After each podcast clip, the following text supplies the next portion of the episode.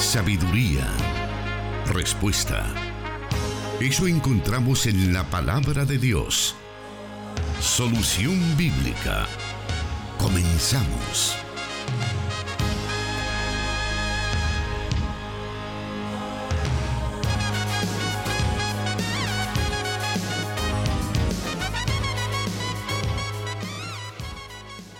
Le damos la bienvenida a su programa Solución Bíblica en esta nueva ocasión que el Señor nos permite llegar hasta donde usted se encuentra, ya sea que nos esté escuchando a través de la radio o esté preparado para vernos por medio de las redes sociales. Estamos transmitiendo por Facebook Live en los sitios de Solución Bíblica, Plenitud Radio y Misión Cristiana Elim de Santa Ana.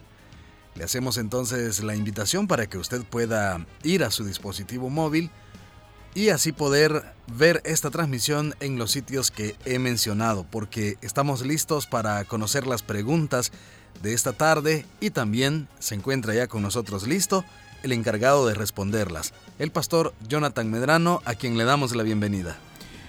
Un saludo muy especial a todos los oyentes de las emisoras de Corporación Cristiana de Radio y televisión, igualmente a todos los que nos siguen a través de la transmisión en vivo a través de las redes sociales. Aprovecho para saludarles y también agradecerles su fiel sintonía.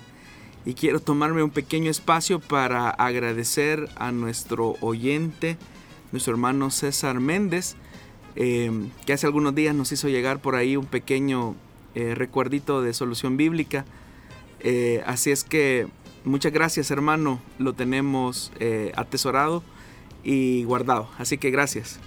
Muy bien.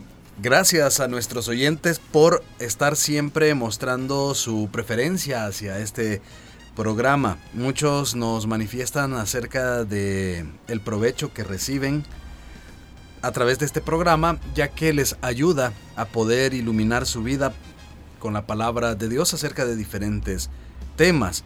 También recibimos en nuestra o en toda la lista de preguntas, en todos los mensajes que usted nos envía, algunas observaciones, algunas sugerencias, algunas solicitudes que nosotros por supuesto las leemos y no las hacemos de lado, sino las tomamos en cuenta y cada una de ellas son bienvenidas. Lo importante es que usted pueda comunicarse con nosotros y con el mayor de los gustos estaremos respondiéndole.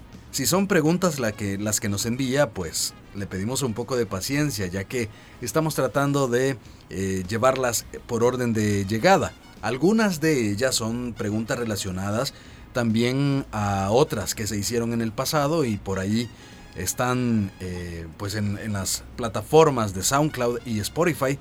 Usted puede revisar cada uno de esos programas y ahí encontrará varios de esos temas que ya hemos tocado en algunas ocasiones. Así que vamos entonces esta tarde a dar a conocer las preguntas y las respuestas respectivas a este día. Iniciamos de esta manera con la pregunta de nuestro oyente que nos dice, Dios les bendiga hermanos, quisiera que me expliquen por favor qué significa la mujer y el dragón de lo cual se nos habla en Apocalipsis.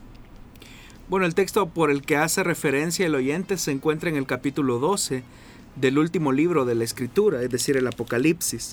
Ese texto se divide en tres secciones importantes. La primera es la que va del versículo 1 al versículo 6 del capítulo 12, que es el dragón contra la mujer que está embarazada. En esa primera parte se presenta a los personajes principales, como lo estoy mencionando, la mujer y el dragón.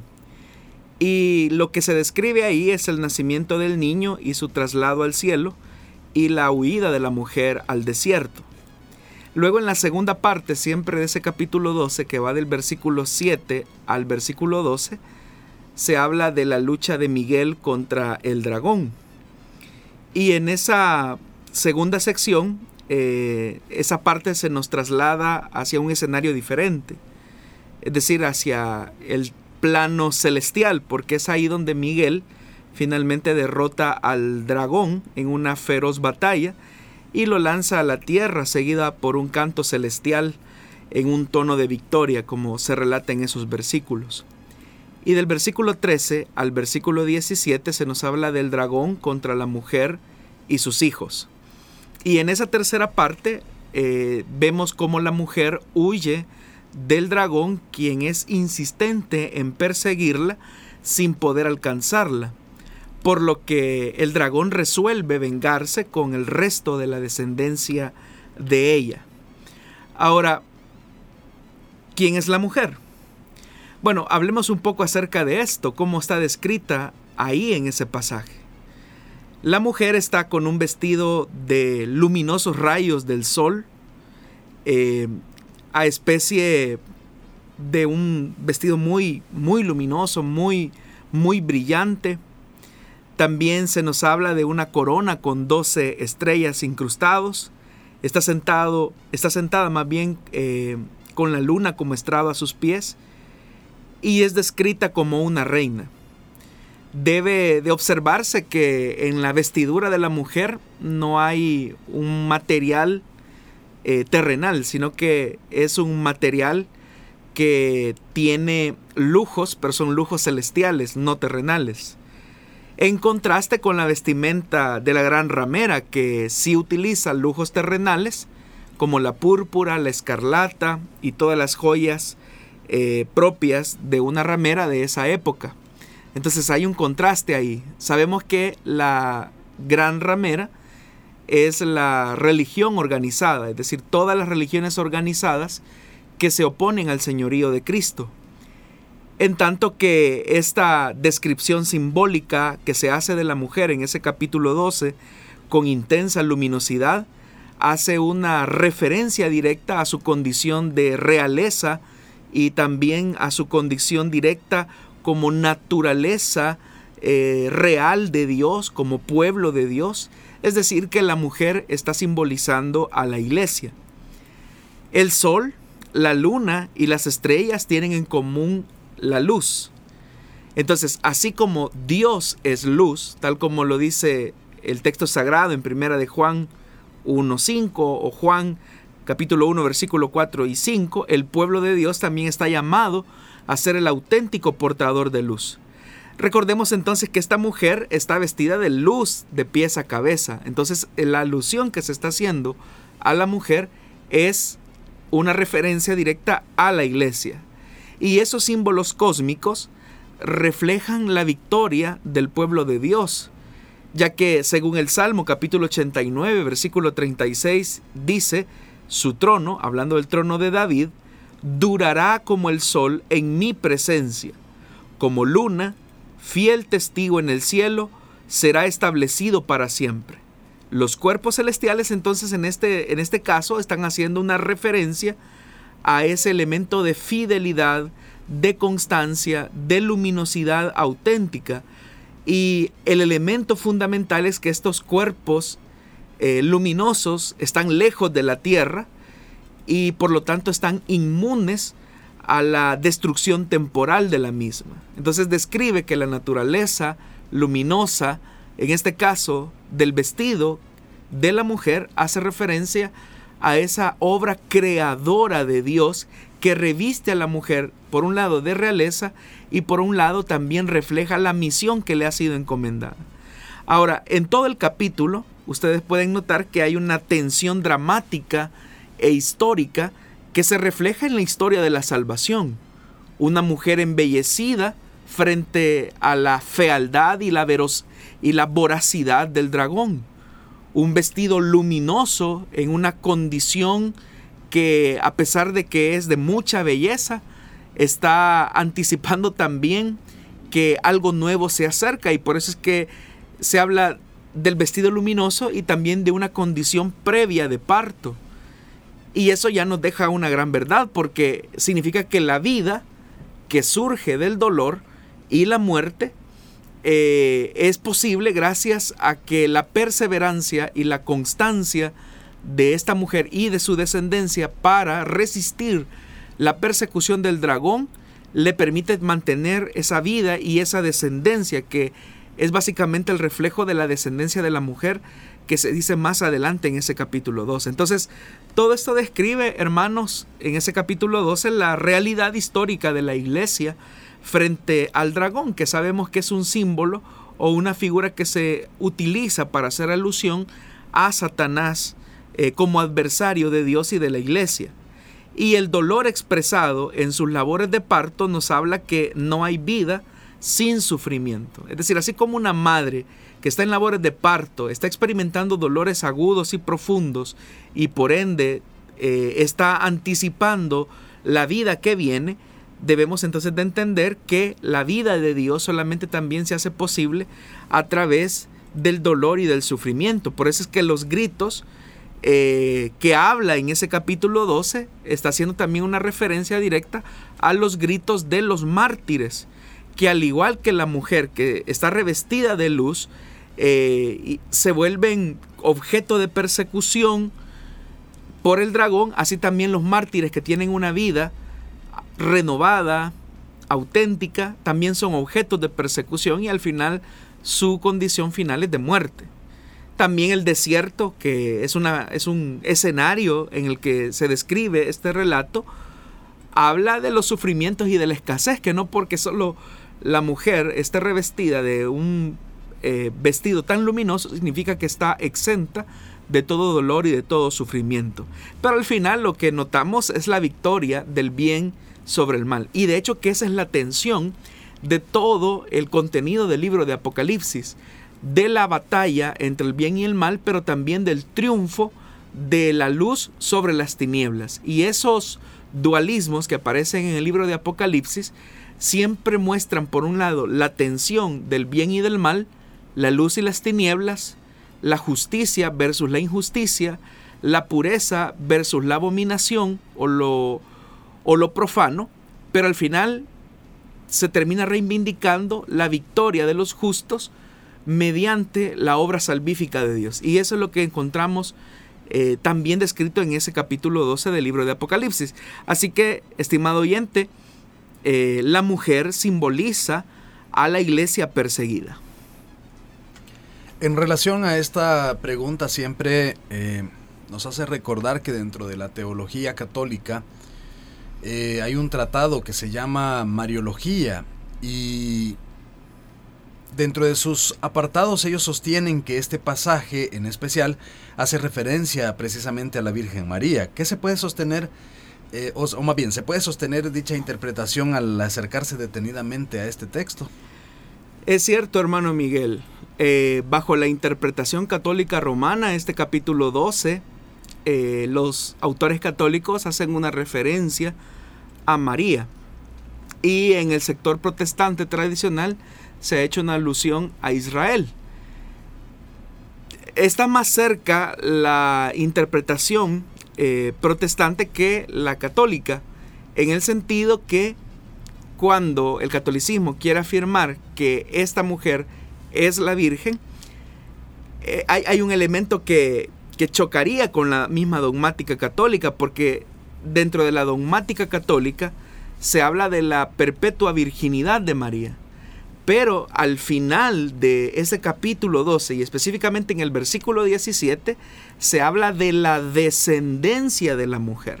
Y bajo el dogma católico romano, María fue virgen perpetuamente.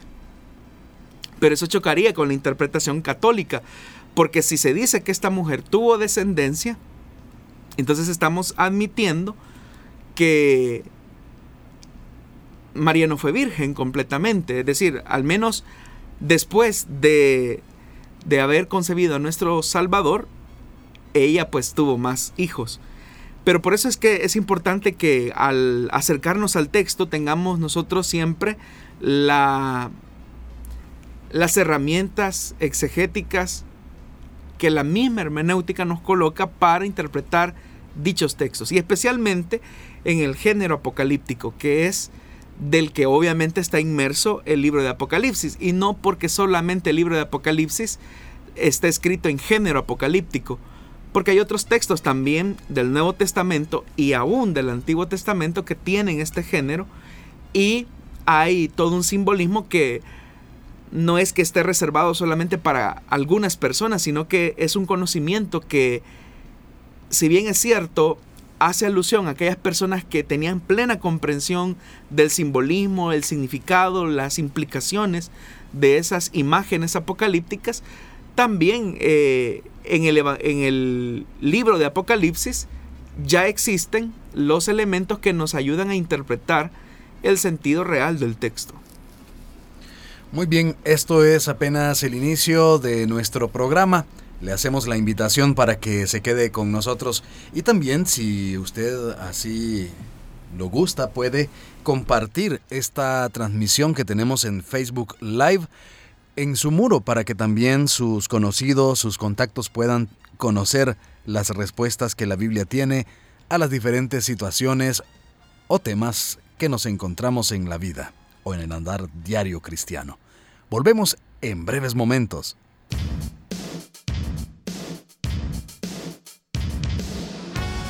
Escríbenos tus preguntas al número de WhatsApp de Plenitud Radio 503 7848 5605 y número de WhatsApp de Restauración 503 78 56 94 96.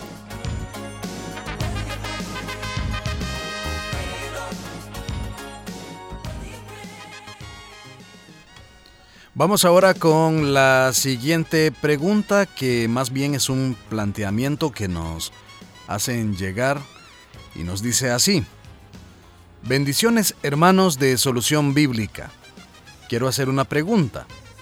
¿Cómo saber que estoy en la correcta enseñanza de la Biblia? Si un predicador de alguna iglesia predica sobre un versículo y él da su interpretación, al oír otro pastor, da otro punto de vista, y siendo de la misma iglesia y denominación. Y en otras iglesias y religiones lo mismo, dan otro punto de vista. Yo soy cristiano desde que nací, tengo 25 años, pero durante toda mi vida me he preguntado esto. ¿Cómo entonces saber cuál es la interpretación correcta y que venga de Dios? Yo entiendo que cada quien Dios le habla, pero aquel que está nuevo en la fe, ¿cómo saber que está siendo bien enseñado si cada quien predica diferente sobre cualquier versículo nos dice el oyente? Bueno, quisiera comenzar desde los aspectos más generales del planteamiento del joven hasta el elemento central que creo yo que nos podemos detener eh, al respecto y es que cómo saber cuando una enseñanza es correcta o está pegada a la Biblia como lo dice el planteamiento bueno en la misma pregunta está la respuesta. Si una enseñanza no tiene ningún fundamento escritural, pues obviamente que es una enseñanza que está alejada de la verdad bíblica. Ahora, en relación a que un predicador toma un versículo de la palabra y él da su interpretación o su aplicación más bien a la congregación y otro predicador toma el mismo texto y le da otra aplicación a ese mismo pasaje de la Biblia y hay otra iglesia que toma el mismo pasaje y le da otro sentido y otra aplicación al texto, eso nos habla del elemento dinámico de la palabra de Dios. Es, es verdad que la escritura eh, centra su mensaje en una unidad perfecta porque Dios reveló un mensaje absolutamente perfecto. Pero los sentidos, los énfasis, la orientación que la predicación cristiana le da a los pasajes de la escritura hablan de la, del aspecto dinámico que guiado por el Espíritu Santo aplica la palabra a los contextos, a los momentos eh, específicos que el creyente o la iglesia está atravesando en determinado momento. De tal manera que un pasaje de la escritura que leemos acá en El Salvador responde a las necesidades culturales salvadoreñas. Pero ese mismo pasaje también puede responder a las necesidades sociales, culturales de los creyentes en Malasia. Entonces, ¿cómo eh, unificar esos sentidos? Ahí viene la labor del Espíritu Santo porque ese mismo pasaje que es palabra de Dios, que es inspirada por Dios, tiene el sentido de responder y de actualizar su mensaje a las necesidades y a las preguntas de los oyentes. Por eso es que la dinámica eh, de la predicación de la palabra surte efecto respondiendo a las necesidades específicas de una congregación local o de un creyente en determinado momento. Seguramente usted cuando ha leído la palabra, eh, ha leído algunos pasajes de la escritura que a lo mejor cuando usted los leyó, pues usted los valora, los entiende que es palabra de Dios, pero de repente hay otro hermano que lee el mismo pasaje que usted leyó y esa persona se siente admirada, sorprendida y dice, Dios me habló acá. Y fue el mismo pasaje que usted quizás leyó. Lo que sucede es el efecto que el Espíritu Santo coloca en el momento preciso de la actualización de la escritura. Esto eh, precisamente en el tema de la exégesis bíblica es lo que se conoce como actualización de la Biblia porque un pasaje que fue escrito hace miles de años a una comunidad específica frente a necesidades específicas tiene mucho que decir a nuestra realidad presente. Y a eso, como repito, se llama actualización de la escritura. Porque la actualización de la escritura nos lleva a la actuación por la escritura. La actuación por la escritura es la interpelación que el Espíritu Santo hace a los creyentes, a las iglesias, para tomar una acción determinada frente a una situación que se vive en un momento específico. De tal manera que la escritura tiene algo que decir para cada momento. Y eso no nos debe de preocupar, porque en ese sentido, en ese sentido de la actualización del texto, pues obviamente que la actualización del mismo no va a ser uniforme sí va a conservar el elemento unificador de la revelación de la escritura, que se encuentra en Dios mismo, que se encuentra en la historia de la salvación misma, que son elementos invariables, son los fundamentos eh, únicos de la revelación de Dios, pero que esos elementos que Dios ha revelado tienen una actualización en este momento presente. Es decir, que hay un fundamento que es invariable, que es inmutable, que permanece, pero sobre ese fundamento hay toda una dinámica guiada por el Espíritu Santo para que un texto determinado cobre vida y responda a nuestras necesidades específicas. Y eso es lo que ocurre. Por ejemplo, usted lee la primera carta del apóstol Pablo a los Corintios. El apóstol Pablo no estaba pensando en nosotros al momento de escribir esa carta, no estaba pensando en la iglesia salvadoreña, estaba pensando en la iglesia de Corinto y específicamente en el momento y en el año en el que Pablo redactó una de las cinco cartas que se encuentran en la primera carta a los Corintios, pero viéndola como unidad y como la conocemos popularmente. Pero Pablo no estaba pensando en la iglesia cristiana salvadoreña del siglo XXI. Pero nosotros entendemos por la fe que esa carta responde, también a nuestra necesidad de encontrar en ella una respuesta específica a la realidad de la iglesia salvadoreña. Y en eso consiste la dinámica del Espíritu Santo. Ahora, ¿cómo entonces saber cuál es la interpretación correcta? Ya lo mencionamos hay fundamentos que son que no, que no varían, que son permanentes. Hay fundamentos eh, bíblicos, escriturales que son permanentes, verdades absolutas, que con el correr del tiempo, repito, se van actualizando, se van renovando, se van refrescando. Ahora, sí hay algo que dentro del planteamiento del joven que, que es interesante y es cuando él dice que él es cristiano desde que nació hay que tener que hacerse la pregunta realmente, ¿usted asume que es cristiano porque nació en un hogar compuesto por padres creyentes y por eso usted cree que es cristiano? ¿O es cristiano porque ha tenido un momento o un encuentro personal con el Hijo de Dios y por lo tanto usted puede identificar un momento en el que usted puede decir yo nací de nuevo. Porque el enorme peligro que estamos enfrentando en estos momentos, específicamente con la segunda generación de cristianos de la iglesia evangélica salvadoreña, es que los hijos de los creyentes piensen que son creyentes porque han nacido en un hogar de creyentes. Y ahí puede existir un peligro. Así que mi pregunta, estimado oyente, sería hacia usted también. ¿Ha nacido usted de nuevo? ¿Ha tenido un encuentro personal con Jesús? ¿O usted asume que es cristiano porque nació en un hogar cristiano? ¿Cómo saber que se está enseñando correctamente la escritura?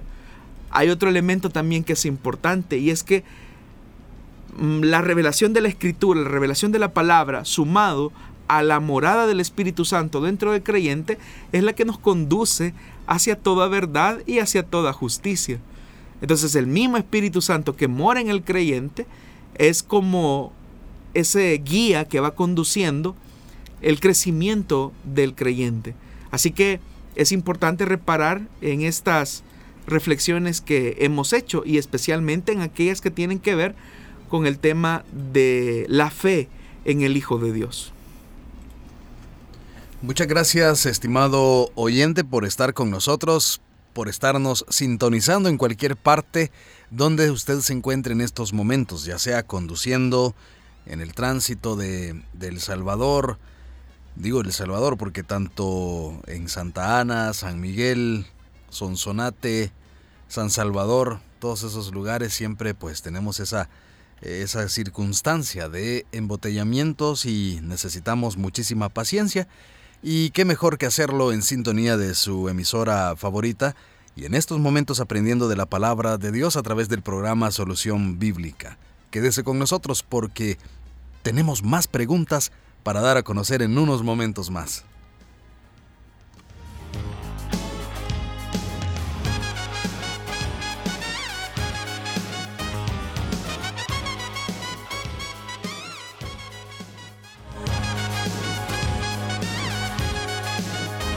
Su palabra es luz. Solución bíblica.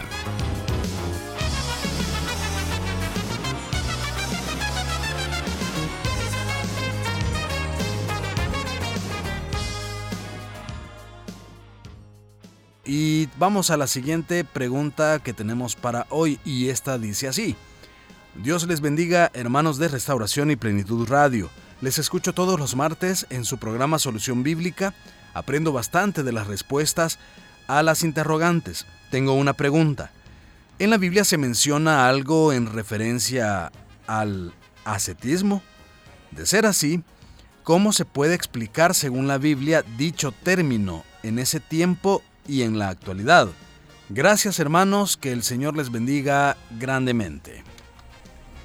Bueno, quizás para ubicarnos en un contexto en el que todos podamos identificar a qué nos referimos cuando hablamos de ascetismo, podríamos decir que el ascetismo es una forma de vida basada en la devoción hacia ciertos valores o ideales espirituales, eh, por la que se renuncia a los placeres físicos, a los valores temporales como el hecho de las propiedades o bienes materiales, para adoptar una vida de simplicidad, bajo la tutela de una disciplina y una negación de sí mismo. Es decir, en términos prácticos, es una vida de austeridad eh, con propósitos definidos en un ambiente separado o aislado o apartado de un entorno comunitario, social o familiar.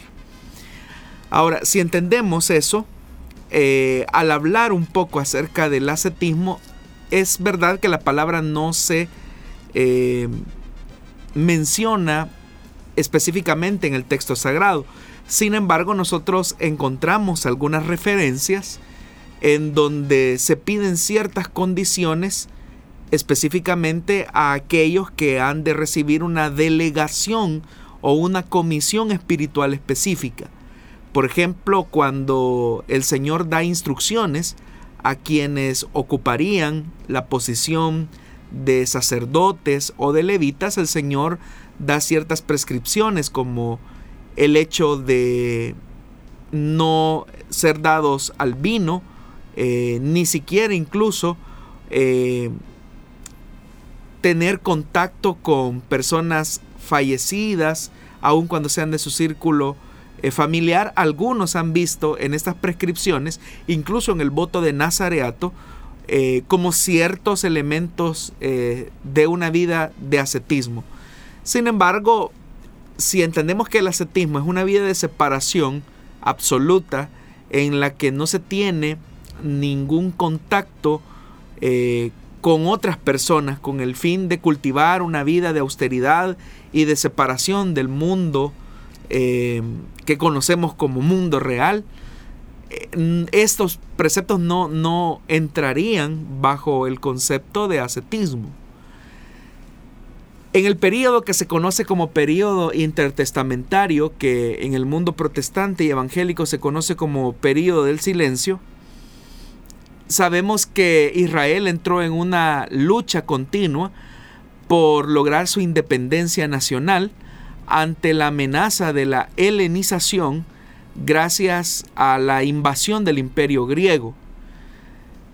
Ese, esa gesta de una búsqueda de independencia tuvo sus frutos bajo la lucha que hicieron los macabeos, que era un grupo religioso nacionalista que abogaba por mantenerse fiel a los principios de la Torá y también abogaba por una separación con el mundo helénico que se colocaba como una fuerza imponente sobre la región de Medio Oriente. Ahora, cuando los macabeos logran una pequeña independencia por un periodo de tiempo, una de sus primeras eh, acciones es lograr el restablecimiento de la vida religiosa del templo, o lo que se conoce como el segundo templo. Pero estos eh, sacerdotes que se hacen del poder en el templo, comienzan también a tener ciertas atribuciones políticas en la vida eh, interna de Israel. Y eso era algo que no se había visto porque las instituciones eh, sociales de Israel estaban bien definidas. Los sacerdotes se encargaban exclusivamente de la vida religiosa del templo, de la liturgia del templo, mas no se inmiscuían en aspectos políticos. Y eso algunos judíos muy nacionalistas, muy ortodoxos lo notaron y comenzaron a ver que el templo poco a poco se fue corrompiendo porque se estableció como un modelo de una casta sacerdotal que no solamente lideraba la vida al interior del templo, sino que también se aprovechaba de ciertos beneficios del templo. Como repito, algunos judíos muy piadosos en el año 135-137, al ver lo que se estaba viviendo al interior del templo de Jerusalén, el segundo templo, eh, después de, de que los judíos han regresado del exilio de Babilonia, han logrado una pequeña independencia frente al imperio griego, hay judíos muy piadosos, muy piadosos que ven como una manipulación por parte de los sacerdotes que están abusando de sus privilegios al interior del templo. La reacción de estos judíos piadosos es que ellos deciden irse al desierto de Judea. En el desierto de Judea, estos judíos piadosos tienen la idea que el Mesías vendrá. Y el Mesías vendrá a purificar el templo. Y aparte de venir a purificar el templo, también vendrá a instaurar el reino eh, de la casa de David. Pero la idea que tienen estos judíos es que ellos deben de aislarse, deben de separarse de ese mundo contaminado. Cuando ellos se van al desierto de Judea, fundan una especie de monasterio, eh, para decirlo de alguna manera, donde comienzan a tener hábitos de austeridad, ellos renuncian a los bienes económicos, renuncian a a la vida social propiamente. Y es una comunidad que espera ansiosamente la llegada del Mesías anticipada por el profeta que se había anunciado ya en el libro del profeta Malaquías. Y ellos creen que no deben de hacer nada, sino que tienen que estar de brazos cruzados esperando la llegada del Mesías, porque el Mesías llegará a purificar el templo y llegará a establecer nuevamente el trono de David. A esta comunidad eh, que tuvo origen en el periodo intertestamentario es a lo que se le conoce como los esenios o la comunidad de Qumran. Sabemos mucho acerca de ellos a través del descubrimiento que se logró eh, conocer en las cuevas de Qumran en, en la segunda, bueno, casi la segunda mitad del siglo XX, cuando se logra descubrir eh, los manuscritos del Mar Muerto. Y por los manuscritos del Mar Muerto, algunos manuscritos del Mar Muerto, es que logramos conocer un poco la vida de ascetismo que ellos vivían. Ahora, ¿por qué hago esta mención histórica? Porque años más tarde esta comunidad sobrevive por varias décadas. Y años más tarde, según lo testifica el Evangelio de Lucas, se dice que Juan el Bautista nace de una manera sobrenatural. Se le dice claramente a sus padres que, eran personas pues obviamente avanzadas en edad. Pero lo más interesante es que en el Evangelio de Lucas se menciona que Juan el Bautista, el niño creció en el desierto, dice la parte final eh, del capítulo 1, capítulo 2 del Evangelio de Lucas. Es en los últimos versículos. Y es ahí precisamente donde se hace esa mención que el niño va directamente al desierto y crece en el desierto. Y al crecer en el desierto, obviamente él toma una, una vida muy de mucha austeridad y es ahí donde nosotros conocemos claramente o vemos a Juan el Bautista con una austeridad eh, absoluta. Dice la Biblia que su vestido era muy humilde, su comida era bastante también muy austera. Y ese, y ese elemento es, es importante. Es específicamente el capítulo 1 del Evangelio de Lucas. En el versículo número 80 dice, y el niño crecía y se fortalecía en espíritu y estuvo en lugares desiertos hasta el día de su manifestación a Israel. Esto es interesante porque en ese versículo se está mencionando claramente que el niño estaba creciendo en el desierto. Ahora nosotros sabemos que el desierto es el peor lugar para que un niño pueda crecer. Pero se dice que Juan el Bautista que era descendiente de un sacerdote, se aleja del templo para tomar una vida separada en dicha comunidad. Entonces lo que podemos intuir a partir de lo que algunos especialistas han dicho es que probablemente Juan el Bautista perteneció a la comunidad de Qumran. Es muy probable. O al menos se sintió influido eh, por las enseñanzas, porque en las comunidades de Qumran se practicaba, por ejemplo, eh, los lavatorios o las prácticas rituales a través de la, del agua. Y nosotros notamos que cuando Juan el Bautista aparece en escena, claramente se ve que él hace un llamado al arrepentimiento y el símbolo que una persona ha decidido aceptar y confesar sus pecados se manifiesta a través del símbolo del bautismo, que no era una práctica original de Juan, era una práctica que ya se venía eh, al menos dando en la comunidad de Qumran. Por alguna razón que no sabemos, Juan el Bautista se separa de la comunidad eh, y esto es todavía algo que está en un proceso de investigación, no podemos afirmarlo con, con, eh, con firmeza, pero por alguna razón Juan el Bautista se separa de la comunidad de Qumran y junto a él hay, otra, hay otro grupo eh, de discípulos que comienzan a abrazar parte de la teología de Juan el Bautista. Y lo que notamos nosotros es que a diferencia de los esenios, Juan el Bautista predica de una forma tan universal que hace una invitación al seguimiento y a la espera de la llegada del Mesías.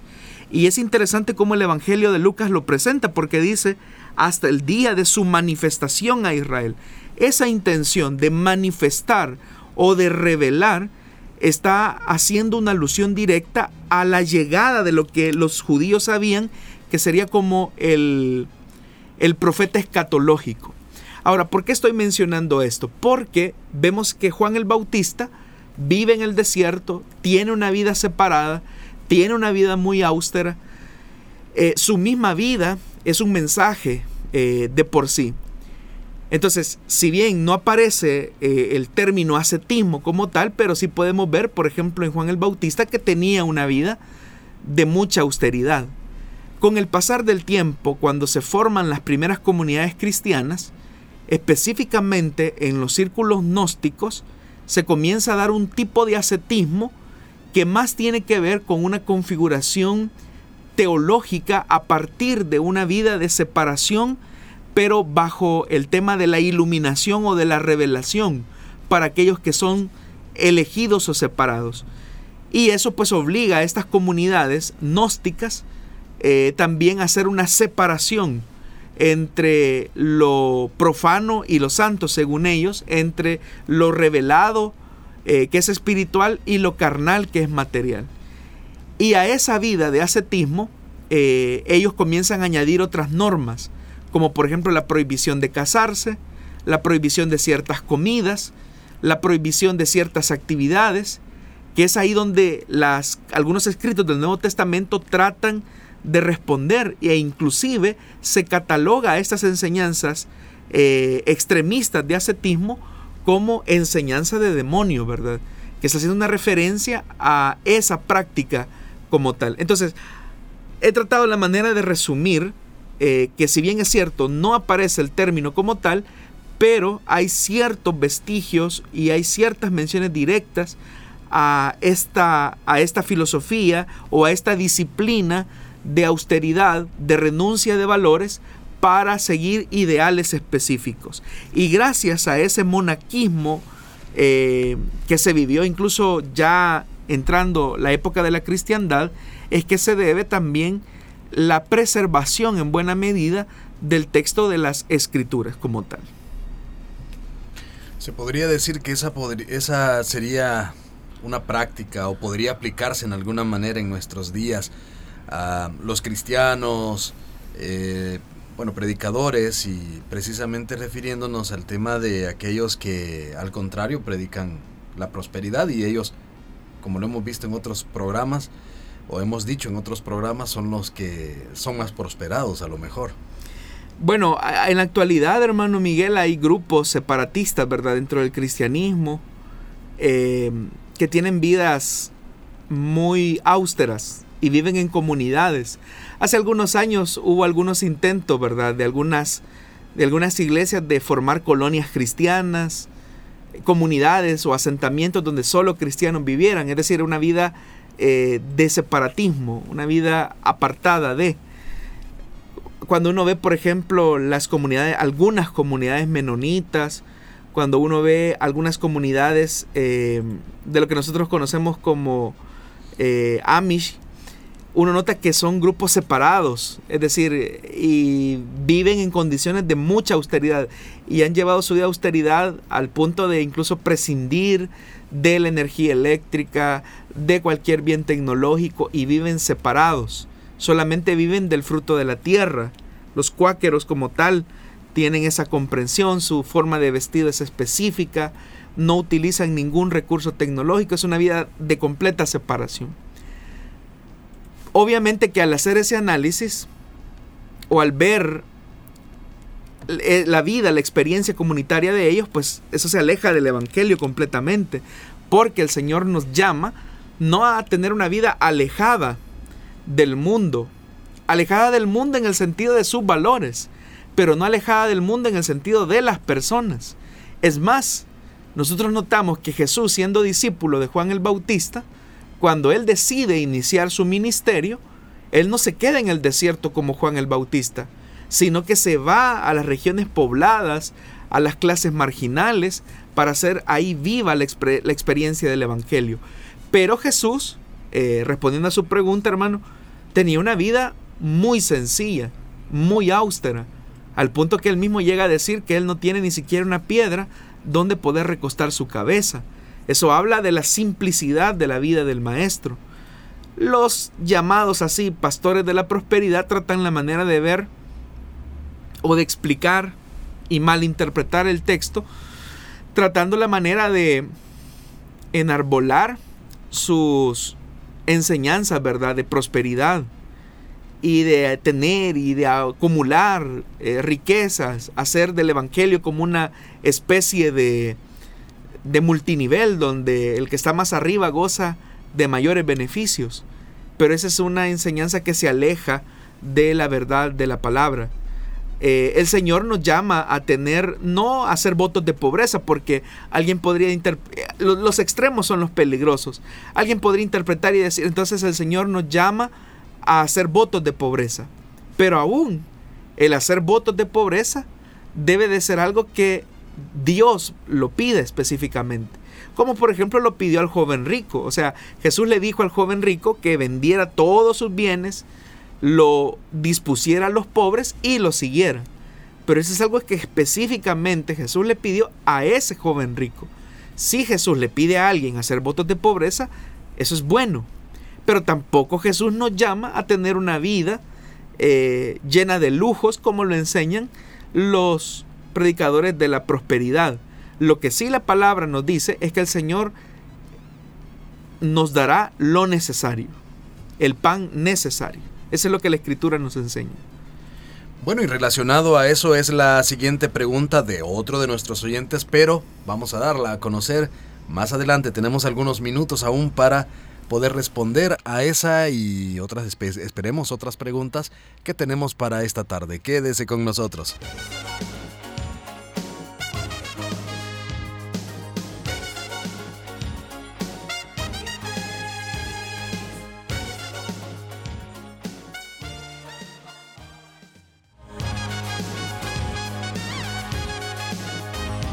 Respuesta a sus preguntas aquí en Solución Bíblica.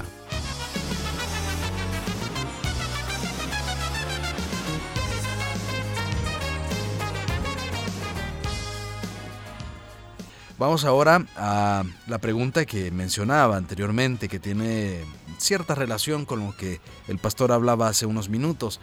Y dice esta pregunta así. Pastor, explíqueme por favor la interpretación de Malaquías 3:10. ¿Cómo se prueba a Dios? Si diezmo, ¿el dinero no me va a faltar? ¿O a qué se refiere el texto? Muchas gracias, nos dice el o la oyente. Bueno, hay que mencionar que el libro del profeta Malaquías es uno de los libros considerados como post-exílicos. Es decir, que este personaje que no sabemos cómo se llama. O sea, el nombre se llama, dice, el, nombre del libro es Malaquías, pero en el hebreo lo que significa es el mensajero. Entonces no sabemos si está haciendo alusión a un personaje que era profeta o ese es su nombre, ¿verdad? Como tal. Pero suponiendo que ese fuera el nombre. El detalle es que mientras este profeta coloca por escrito eh, toda su, su, su enseñanza, la realidad que Israel está viviendo después del exilio eh, en Babilonia. Algunos piensan que el libro se redactó 100 años después de la llegada de Israel de Babilonia nuevamente hacia, hacia su tierra, porque recuerden que habían pasado 70 años en el exilio en Babilonia. Ahora, Malaquías está notando una actitud bastante frívola eh, de parte del pueblo hacia Dios y hacia la vida eh, religiosa como tal. De hecho que en todo el libro de Malaquías uno nota que Dios asume el papel de juez, asume también el papel en algunas ocasiones de testigo y Dios hace las acusaciones hacia su pueblo. Y en el discurso de Malaquías vemos a un Israel que apela y pregunta eh, cosas como en qué te hemos robado, en qué te hemos defraudado. Y veamos ese texto de Malaquías capítulo 3. Yo el Señor no cambio. Capítulo 3 versículo 6. Yo el Señor no cambio. Por eso ustedes descendientes de Jacob no han sido exterminados. Eso habla de la fidelidad del Señor. Desde la época de sus antepasados se han apartado de mis preceptos y no los han guardado. vuélvanse a mí y yo me volveré a ustedes, dice el Señor Todopoderoso. Pero vea, esa es la acusación del Señor hacia Israel. Pero vea la, la respuesta del pueblo, la respuesta del pueblo a la acusación. Pero ustedes replican, ¿en qué sentido tenemos que volvernos? Y vea lo que dice, ¿acaso roba el hombre a Dios? Ustedes me están robando y todavía preguntan, ¿en qué te robamos? En los diezmos y las ofrendas. Ustedes, la nación entera, está bajo gran maldición, pues a mí es a quien están robando. Traigan íntegro el diezmo para los fondos del templo, y así habrá alimento en mi casa. Pruébenme en esto, dice el Señor Todopoderoso, y vean si no abro las compuertas del cielo y derramo sobre ustedes bendición hasta que sobreabunde. Exterminaré a la langosta para que no arruine sus cultivos, y las vides en los campos no pierdan su fruto, dice el Señor Todopoderoso. Entonces todas las naciones los llamarán a ustedes dichosos, porque ustedes tendrán una nación encantadora, dice el Señor Todopoderoso. Lo que Malaquías les está diciendo y les está reprochando es que ellos han abandonado el sostenimiento del templo, al no presentar las primicias de los esfuerzos de su trabajo. Recordemos que esta era una comunidad agrícola, es decir, que lo que presentaban era, eran alimentos, eran granos. Entonces, ellos debían de presentar el 10% de las cosechas que han tenido o que eh, tuvieron eh, y la presentan al Señor como un reconocimiento de gratitud. Ahora, al hacer eso, es decir, al presentar el 10% de sus cosechas, el Señor les dice que habrá alimento en su casa, es decir, que el templo podrá ser sostenido. Pero aparte de eso, el Señor les da una promesa. Y dice el versículo 11, exterminaré a la langosta. Recordemos que es una comunidad agrícola. Exterminaré, exterminaré a la langosta para que no arruine sus cultivos y las vides en los campos no pierdan su fruto, dice el Señor Todopoderoso. Es decir, lo que el Señor les está prometiendo es que si ellos son fieles con las primicias de sus cosechas, Él les garantiza que en la siguiente siembra ellos no perderán el fruto de su trabajo. Es decir, que Dios les está garantizando el alimento de la siguiente cosecha en la medida en que ellos sean fieles en la entrega de sus primicias o de sus diezmos.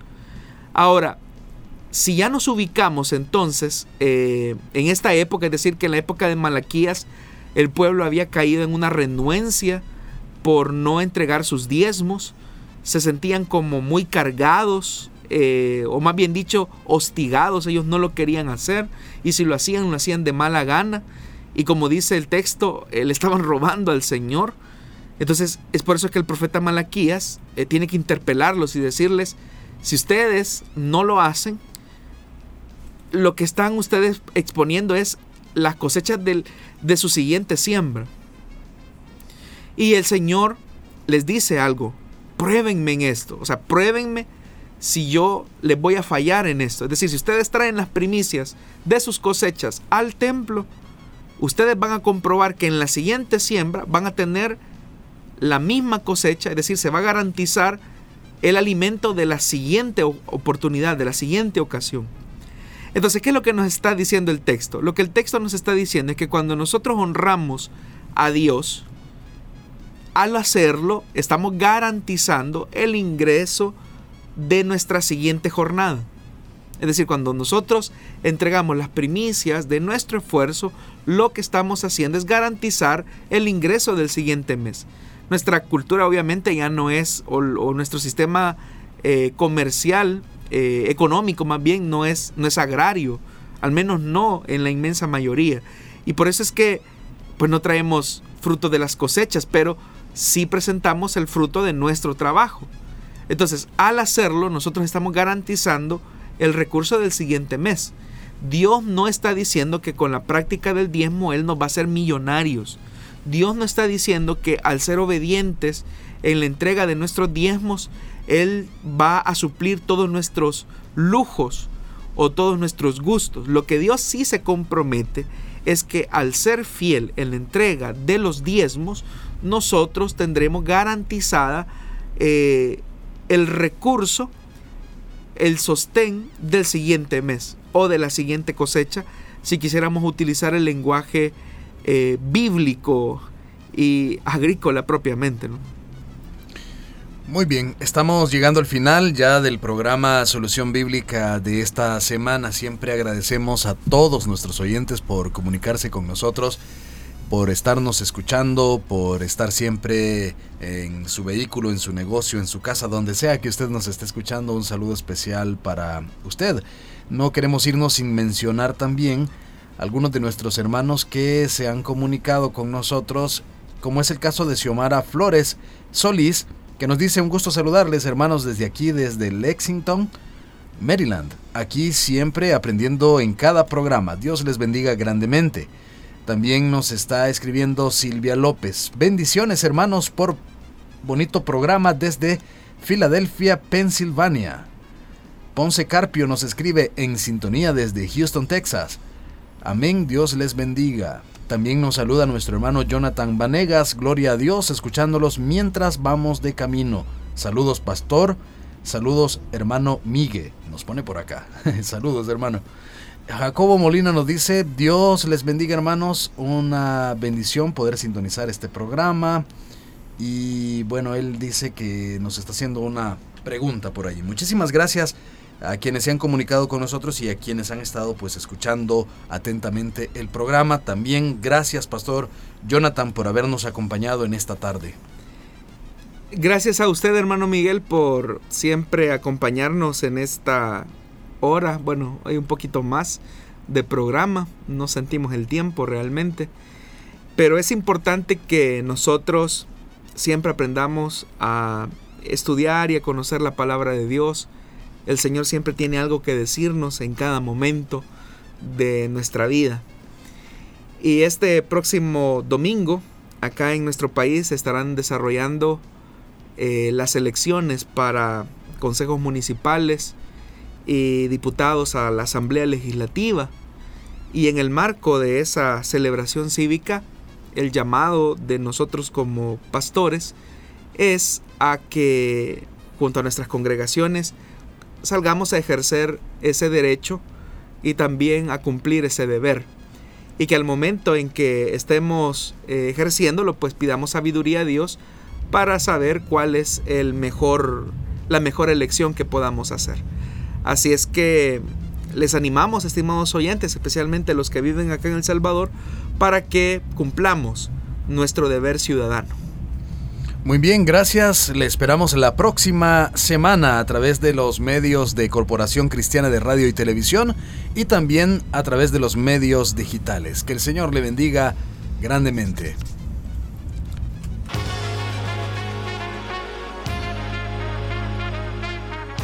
Encontramos respuesta en la palabra de Dios.